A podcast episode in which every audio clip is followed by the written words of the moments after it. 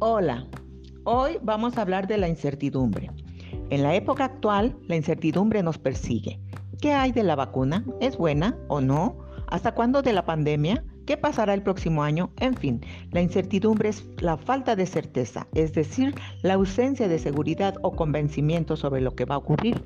Todos los días nos enfrentamos a un enorme flujo de información hasta el punto que puede llegar a volverse caótica y contradictoria. También nos vemos obligados a tomar decisiones muchas veces sin estar completamente seguros de los resultados. Sin embargo, aunque estamos constantemente imbuidos en la incertidumbre, solemos tener una profunda aversión a la inseguridad y queremos reducirla por todos los medios. Se dice que hay tres tipos de incertidumbre.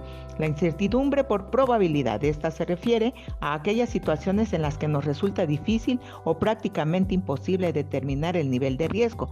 No sabemos lo que sucederá y tampoco sabemos qué probabilidades existen de obtener ciertos resultados si tomamos una u otra decisión.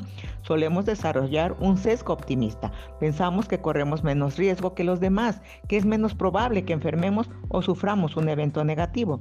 Cuando no conocemos las probabilidades, debemos abrirnos a la posibilidad de que todo puede ocurrir. Por tanto, necesitamos estar preparados para todo y estar dispuestos a adaptarnos con flexibilidad a lo que ocurra. 2. La incertidumbre por ambigüedad. Esta se refiere a aquellas situaciones en las que debemos tomar decisiones, pero solo tenemos información imprecisa, insuficiente o contradictoria. Es importante repasar nuestras fuentes de información, ya que algunas sean más fiables que otras. Para despejar la incertidumbre, suele ser suficiente clarificar la información a la que le daremos relevancia según nuestros objetivos.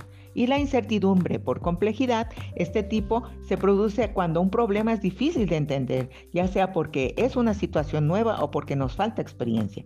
Cuando no podemos comprender lo que está sucediendo, nos sentimos aún más desorientados y asustados, por lo que el primer paso desde el punto de vista cognitivo es intentar atar cabos. En estos casos necesitamos investigar más, profundizar en las causas del problema y descubrir sus ramificaciones para poder entender lo que ocurre.